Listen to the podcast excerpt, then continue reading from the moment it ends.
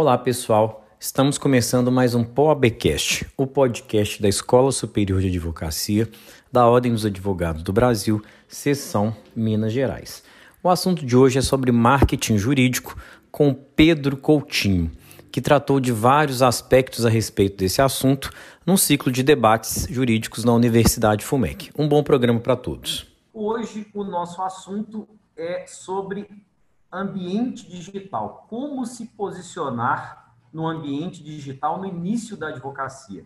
Então, um tema bastante interessante com Pedro Coutinho, que é diretor comercial do escritório Diniz Botrel e Pereira Advocacia e Consultoria, consultor de marketing jurídico, posicionamento estratégico, criação de desenvolvimento e desenvolvimento de produtos jurídicos, e ainda criador da comunidade Coutinho Marketing Jurídico. Então, eu agradeço, em nome da FUMEC, em nome da, da OAB, é, a participação do Pedro Coutinho, desculpe, nesse nosso evento. Pedro. Eu que agradeço, muito obrigado. Boa tarde a quem está aqui nos assistindo.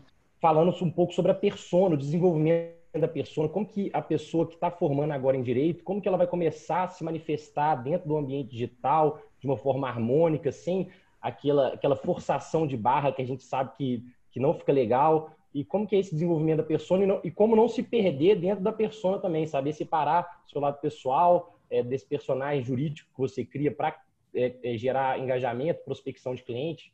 poderia adentrar um pouco nesse tópico? Eu me recordo que quando eu, eu tinha um Instagram já há muito tempo, eu vi um determinado advogado que fazia um posicionamento muito simples. Ele tirava fotos do dia a dia, da rotina dele, e nesse dia a dia que ele tirava essas fotos, mostrando simplesmente a ida ao escritório, a ida a um ambiente de trabalho, por exemplo, ao fórum, fazendo uma audiência, compartilhando a rotina dele. Ele, então, uma vez ele fez uma coisa pelo direct que me chamou muita atenção. Ele disse o seguinte no direct: não faço atendimento via direct.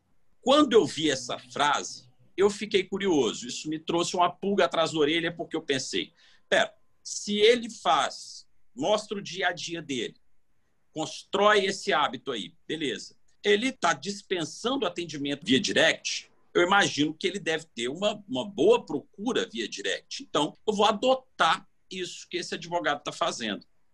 E eu sempre digo que quando eu cito um perfil, e aqui eu não vou aqui, evidentemente, citar esse advogado, quando eu cito um perfil ou digo que me inspiro ou aconselho que se inspire em um perfil, eu não vou nunca tratar, ou, ou melhor, não vou dar um aval completo por aquele, o que aquele perfil faz e nem vou destacar os pontos críticos. Meu único conselho é respeite o código de ética e as nossas diretrizes.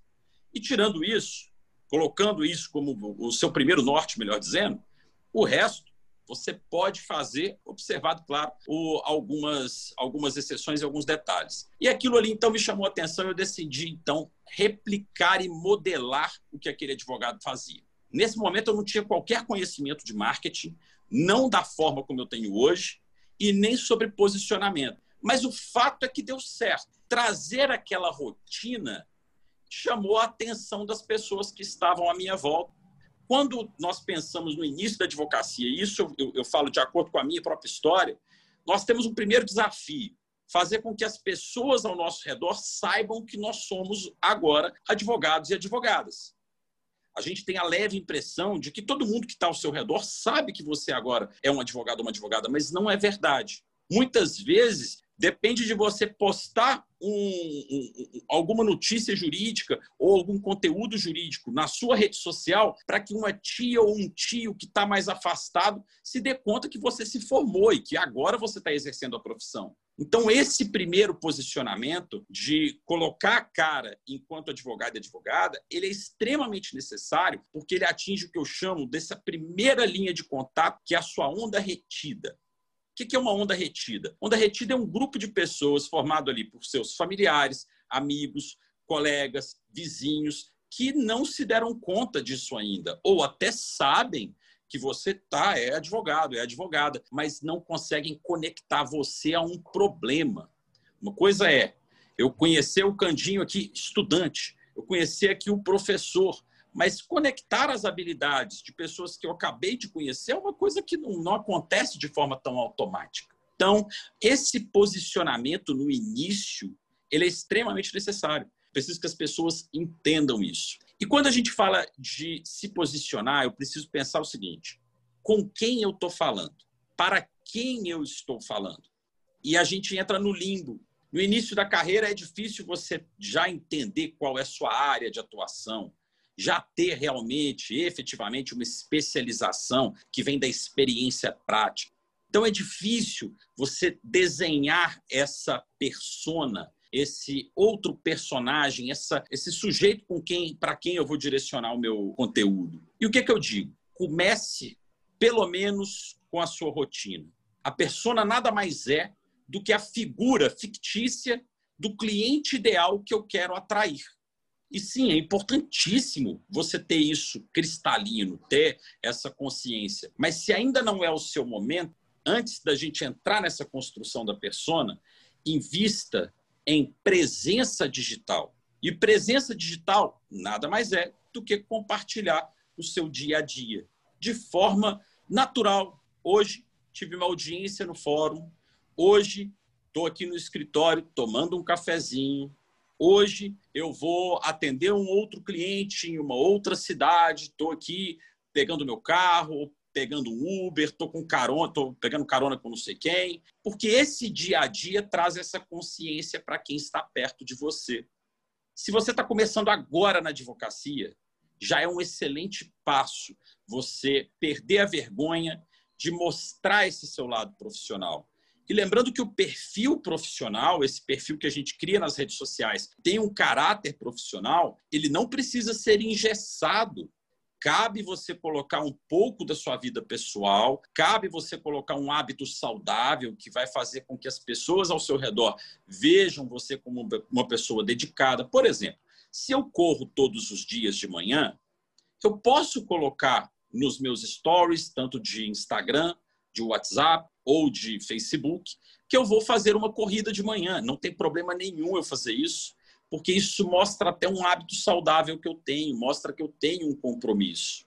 Porém, a gente também destaca aqui alguns limites para que você não soe demais, para que você não se exceda. Não convém, por exemplo, eu divulgar ali uma foto minha de academia. Não precisa disso. Não convém também você divulgar as festas, baladas, aquela saideira com a galera. Não. Talvez isso fique fora do tom. Para isso, a gente deixa um perfil privado, em que só amigos ali, da galera né, do Oba-Oba, a gente está ali, está tudo bem, pode ter esses dois perfis para fazer essa diferenciação. Mas no perfil que tem um caráter mais profissional, agora a gente vai focar numa vida profissional. Ao longo do tempo em que a gente começa com essa, dessa forma é, experimental, nós vamos entendendo que conseguindo alguns clientes ali, outros clientes a colar, alguns clientes atendem, alinham melhor com os nossos objetivos. E é curioso, porque eu, quando comecei a advogar, eu tinha a ideia de que eu, eu estaria na área civil. Eu tenho uma especialização em direito do consumidor, achei que o direito do consumidor seria minha praia e que estava tudo bem definido e seria essa a minha pegada. Porém, na vida profissional, eu fui para o direito penal. Por que, que eu estou dizendo isso? Porque mudanças acontecem. E a minha persona está dentro do direito penal. Então, eu entendi que um determinado cliente de muita qualidade, um cliente que trouxe para mim um bom resultado financeiro, algumas coisas que a gente tem que observar na hora de definir a persona. Ele trouxe para mim um bom resultado financeiro, ele trouxe para mim uma ação que tem uma viabilidade, porque é uma ação viável, é uma ação que se repete, é uma ação escalável, que eu consigo encontrar outros clientes com essa mesma necessidade. Ele não me trouxe trabalho. E você pensa, pô, pera lá, Pedro, mas a gente não está trabalhando para o cliente? Sim, mas é um trabalho que eu consigo mensurar, é um trabalho que eu consigo dosar e é um trabalho que não vai me exaurir, que também não vai exigir do meu escritório mais força de corpo jurídico do que ele consiga comportar. Então, é um, um, um trabalho que eu consigo realizar, que não é um excesso. E aí eu vi, olha, se eu tivesse mais clientes como este, então eu conseguiria melhorar os meus resultados, trabalhando uma média aqui que é saudável e eu tenho chance de conseguir mais clientes da mesma forma. Pronto. É assim que você encontra a sua persona. É assim que você encontra seu cliente ideal. E esse cliente ele tem algumas características. Eu consigo definir, com base nesse bom cliente que eu atendi, que ele tem uma idade parecida, em geral, nesse meu caso, esse cliente ele estaria entre 25 a 35 anos de idade. Ele estaria numa classe social, nesse caso, era uma classe social C. Ele também teria ali um nível de instrução. No caso do meu cliente, no direito penal, o nível de instrução dele era até o ensino fundamental. E assim eu comecei a colecionar características e o meu conteúdo jurídico passou a ser adaptado para se comunicar com esse tipo de cliente. Assim eu já não postava mais coisas aleatórias, mas eu postava coisas que eram do universo de interesse dessa persona, desse personagem fictício, que era a representação perfeita do meu cliente ideal. O caminho é esse e aí eu volto no, no, num ponto que você falou, que é o seguinte, beleza, como que a gente não se perde nesse personagem? Eu acredito que a gente tem que entender, como eu disse, o perfil profissional ele tem características de perfil profissional. E nós precisamos entender que existem dois seres aí dentro de você. Tem um ser dentro de mim, dentro de você, dentro de todos nós. Tem um ser que eu mostro aqui dentro da minha casa, para os meus amigos, para quem é do meu convívio, que é um ser humano como outro qualquer, um ser humano que faz piadas como qualquer outro, um ser humano que tem brincadeiras como qualquer outro. Mas existe um outro lado que é da mesma moeda, não é uma pessoa inventada. Faz parte de mim, faz parte de todos nós, mas que é um, um, um Pedro aqui no meu caso, mais preocupado com os pormenores profissionais e do meu cliente, da minha persona. Eu não vou misturar esses dois Pedros, embora nenhum deixe de ser o outro. Eu não vou trazer aqueles exageros, aqueles excessos para o meu perfil. Eu vou manter ali o que interessa para o meu público, no caso, para a minha persona. E eu digo que a gente pode fazer isso com uma boa dose de liberdade. A gente não tem que se policiar tanto e viver tanto com medo. A gente pode fazer isso com muita naturalidade, como um ser humano normal apenas prestando atenção nos nossos exageros, naquilo que não vai edificar a minha imagem profissional. Esta, esta posição também, essa criação dessa persona, também não cria, às vezes, uns mitos que muitas vezes eles não têm para oferecer tanto quanto eles parecem que efetivamente são? Não, não, corre esse risco também, não, na sua opinião? Como assim, professor? Como assim? Por exemplo, ter... a, a, porque a pessoa, às vezes, ela, ela posta situações que dão a impressão de que elas são muito mais do que efetivamente são nesse mundo de internet. A gente ouve muito falar disso. É, eu sou, digamos, até um neófito em redes sociais, mas eu vejo pessoas, às vezes, postando um mundo que não parece ser o mundo real. E a criação dessa persona também passa por esse ponto, perpassa esse ponto, na sua opinião, de tentar desmistificar esses, esses mitos, digamos assim? É uma pergunta muito boa, muito interessante. Eu quero só destacar dois conceitos para ter certeza de que a gente está alinhado aqui na mesma ideia. A persona que eu me refiro aqui é a criação daquele conceito do meu cliente ideal.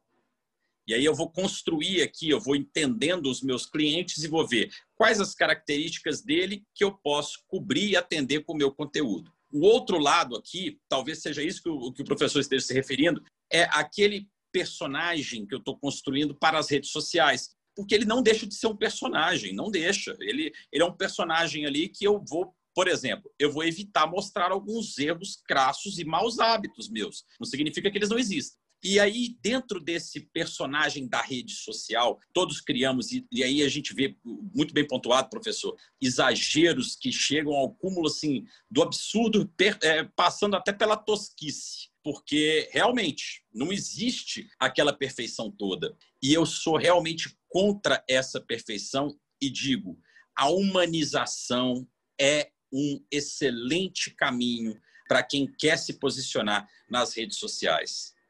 Professor, um perfil humanizado que mostra quem você realmente é. Né? Foco aqui sem os exageros, mas mostrando, inclusive, o seu dia ruim quando você compartilha. Olha, eu tive um dia que não foi tão bom. Aconteceu que meu pneu furou, aconteceu que eu fui pegar um ônibus, o ônibus passou. E contar esse dia a dia, contar essas, essas falhas, isso humaniza, isso aproxima o público de nós. Essa construção do mundo perfeito, ela realmente não, não é interessante e eu digo que ela talvez seja ainda menos eficaz do que é, do que é a humanização real do perfil. É engraçado, eu conheço um, um, um advogado e é, é, é curioso o que ele faz. Ele posta, inclusive, a balada, a cerveja e a bebedeira. E olha como ele faz um discurso interessante. Ele diz o seguinte: gente, olha, esse aqui sou eu eu vou aqui, ó, eu tô, fazendo um churrasco aqui agora, estou mostrando para você o meu churrasco e tudo mais. E agora estou mostrando para você aqui o meu carro aqui com pneu furado, né? Fui numa festa aqui com os meus amigos, estou mostrando aqui para vocês a minha festa, porque é o seguinte, se você está me vendo aqui, é melhor que você veja como eu realmente sou. E talvez seja um dos conteúdos que eu acho mais interessantes, porque não é uma caracterização, não é um personagem, é ele mesmo. Né? Então, se a gente está falando de redes sociais, isso cabe em rede social isso cabe. É muito diferente, professor, do, quando a gente pensa no site do escritório. É muito diferente quando a gente pensa no artigo para o escritório, no blog do escritório, ou no perfil do escritório, aquele perfil institucional. Se o perfil é pessoal, com seu CPF, pode fazer humanização que vai muito bem a calhar e vem muito bem a calhar e atrai, engaja e deixa as pessoas muito mais encantadas. Não tem problema a etapa e o nível que você está da jornada. O professor está aqui acompanhando a gente. Se ele estivesse né, ativo ali no Instagram, as etapas profissionais em que ele está é muito diferente, são muito diferentes da de que muito nós estamos, de muitos de nós aqui. E está tudo bem. Nós podemos postar e, e compartilhar a etapa em que nós realmente estamos na jornada, porque não há demérito nisso. Se você está começando na advocacia, poste o início da advocacia. Tudo bem.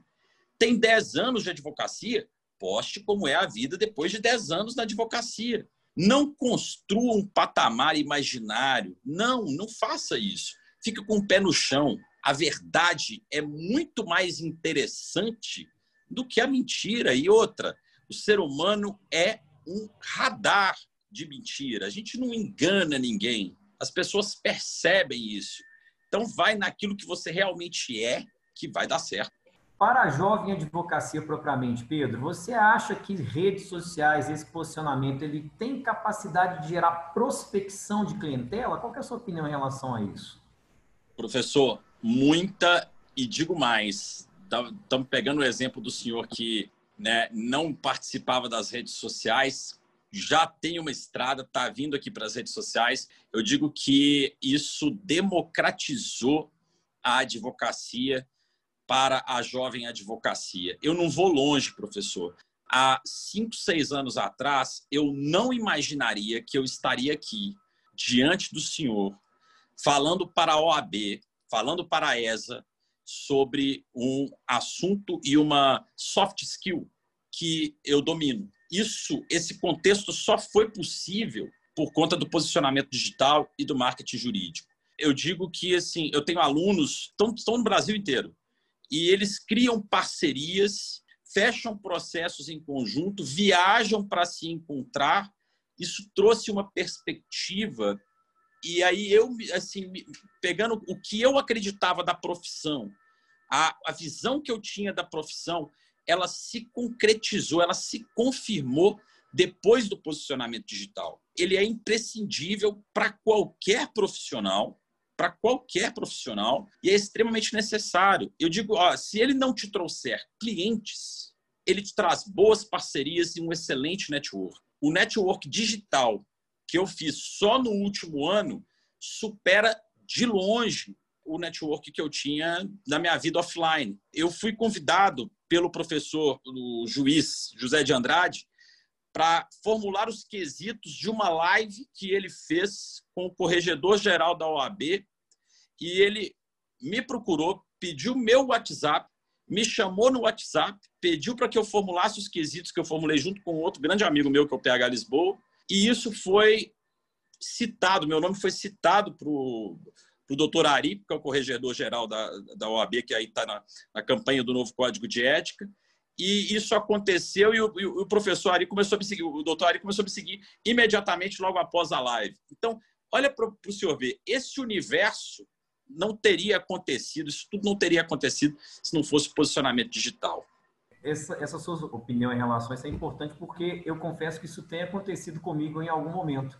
Eu tenho conseguido me aproximar de pessoas que são referenciais jurídicos por intermédio das redes sociais. Vou dar exemplo de, de, de três pessoas que eu me relacionei em decorrência disso, que geraram podcasts, podcasts com conteúdos muito interessantes. Dois professores da USP, particularmente, e um grande professor, que é o Alexandre Moraes da Rosa, que me abriu espaço por intermédio de redes sociais e uma pessoa super solista, um magistrado, muita gente conhece ele, ele é muito bacana. Então, eu estou começando a enxergar isso. Agora, fazendo um contraponto para pessoas, para advogados que já estão no nível mais avançado da carreira a pessoa, o advogado que já está num nível mais avançado da carreira, ele postar determinadas situações, estou em tal lugar, estou em tal tribunal, não gera um, um efeito contrário, às vezes, do pessoal falar assim, nossa, esse advogado é muito caro, muito oneroso, não vou ter condições de pagar, não vou indicar para ninguém, porque ele vai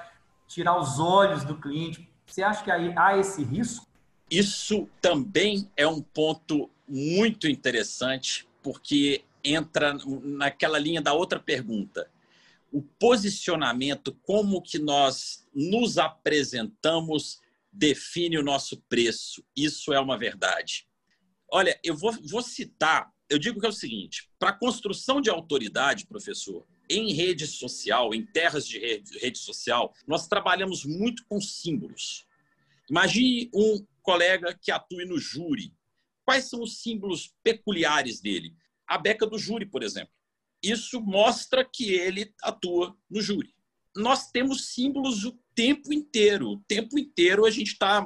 Se a gente está trabalhando com imagens, temos símbolos o tempo inteiro. Imagine então que tire uma foto entrando em um carro que é uma Mercedes.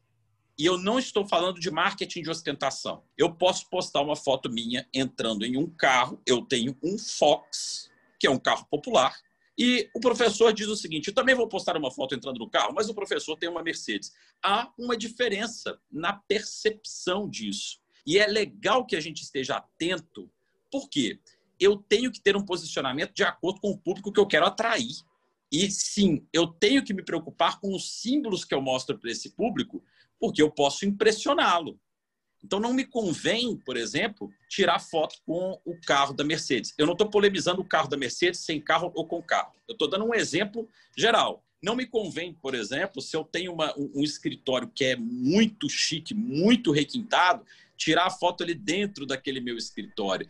Eu procuro uma parede branca, trago uma linguagem que é mais popular, eu não acho que o fórum e o dia a dia do fórum seja um problema. Não acho. Isso vai mostrar habitualidade, vai mostrar a, a frequência, vai mostrar a prática, a experiência, mas a gente tem que estar atento aos símbolos para não ultrapassar aquilo que o nosso público e a nossa persona espera e pode pagar.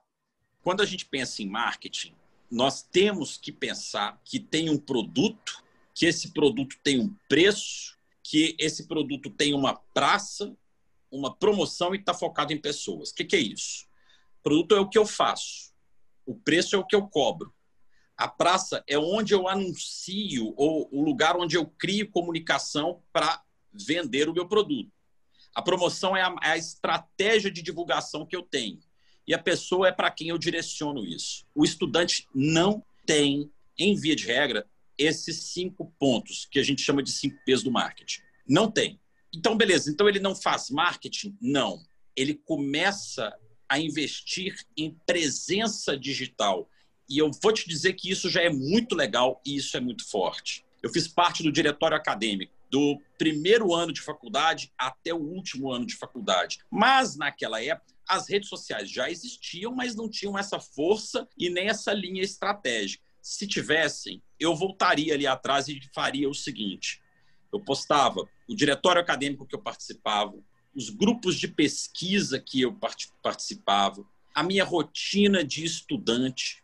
Eu compartilharia com outros colegas também estudantes as minhas práticas de estudo. Eu tenho uma característica, eu tenho transtorno do déficit de atenção e por ter TDA, a minha técnica de estudo era diferenciada. Eu precisava estudar muitas vezes três vezes mais que os meus colegas.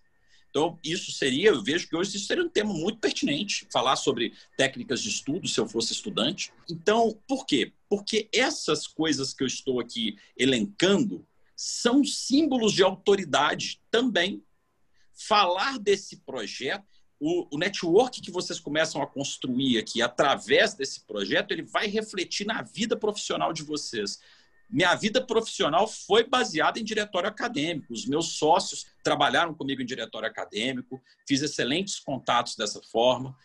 E é legal contextualizar esse início. Como eu disse antes, não há demérito em ser estudante, pessoal. Você não está atrás. Não está.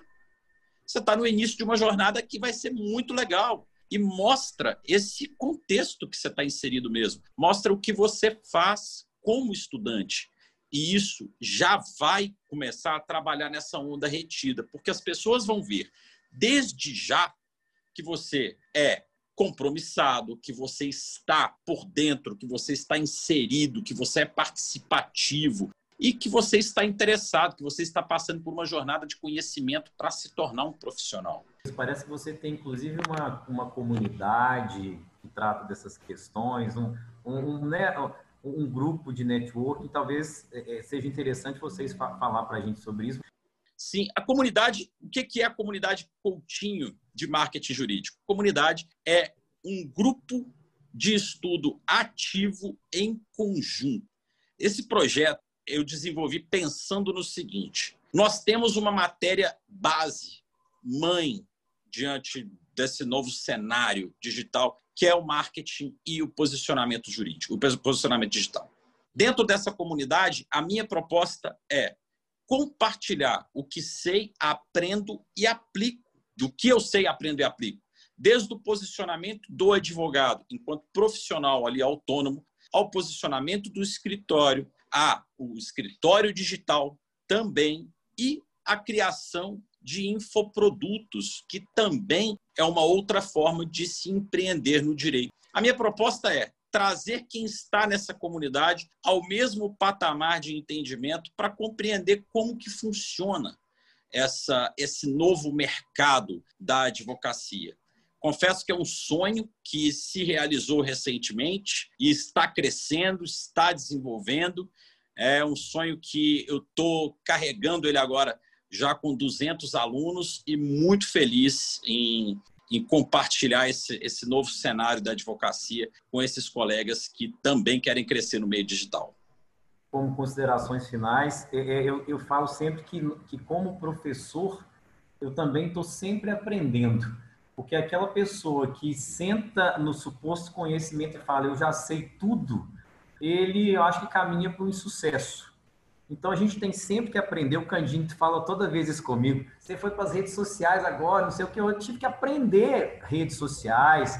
Estou aprendendo redes sociais. Eu também absorvi muita coisa do que você falou, é, é, Pedro. Te agradeço a participação, é, inclusive divulgar também para a jovem advocacia que que eu tenho ouvintes do podcast na Jovem Advocacia, que até foi uma ideia minha esse podcast da OAB. Eu já um advogado, como o, o, o Lucas falou, já eh, no meio da minha carreira, digamos assim, mas tentando me atualizar com esses assuntos.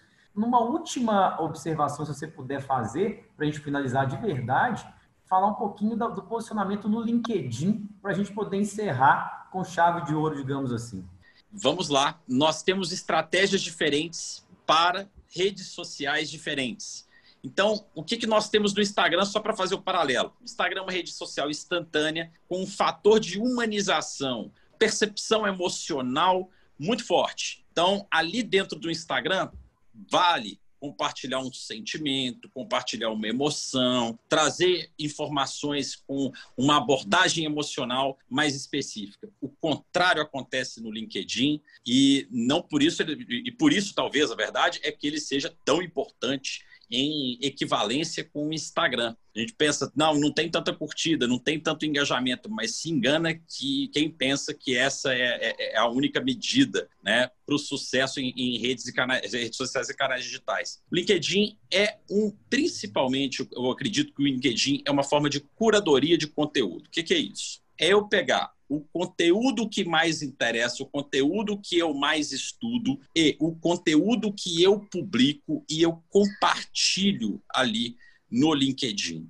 Fazendo sempre, se preocupando sempre com conexões, não à torta e à direita, mas as conexões que são, seriam os seguidores e amigos ali, é, que estejam alinhados com o seu interesse profissional. Não que você não possa ter, ah, eu sou advogado, quero parceria com outros advogados. Não pode fazer parceria ali, entre aspas, de fazer conexão com psicólogos, com engenheiro, com o que for, desde que alinhado no mesmo interesse de assuntos e temas. E essa curadoria de conteúdo que o LinkedIn propicia, que eu acho muito legal e, e, e eu vejo que ela não é tão explorada, principalmente aqui a nível Brasil, é eu posto o que eu publico, aí o behaviorismo, está dentro da minha linha de conteúdo, da minha linha de estudo. Então, eu também compartilho o behaviorismo, eu compartilho a linguagem corporal, eu compartilho a linguagem das massas, o marketing jurídico, e eu vou trazendo conteúdos que sejam interessantes, que eles colaborem com a minha autoridade, porque eu mostro conhecimento, e eles se conectem com o interesse da minha rede. LinkedIn é peça essencial para uma estratégia de transmídia em que eu estou não só no Instagram, mas em outras redes sociais e canais digitais. Não coloquem todos os ovos numa cesta só, pessoal. Foi ótima essa sua, essa sua intervenção. Todas as suas intervenções é verdade. Esse material depois vai ser disponibilizado em todos os canais, na ESA, na, na FUNEC, no próprio Caminhar Direito, para que tudo que você disse seja realmente é, é, é, multiplicado, digamos assim, principalmente para quem está começando a carreira num momento tão diferente como esse que nós estamos vivendo aí, o Pedro. Então, eu volto a te agradecer. Foi muito boa a sua participação, realmente, sensacional. Aprendi demais, agradeço a participação de todo mundo. Sucesso aí nas suas empreitadas, mais sucesso, né, porque você já está conseguindo aí galgar um sucesso interessante, então eu, eu volto a te agradecer, agradecer a todos especificamente aí. E agradeço também mais uma vez, agradeço professor Oneir, muito obrigado, foi muito legal e eu estou sempre à disposição. Até uma próxima então, galera.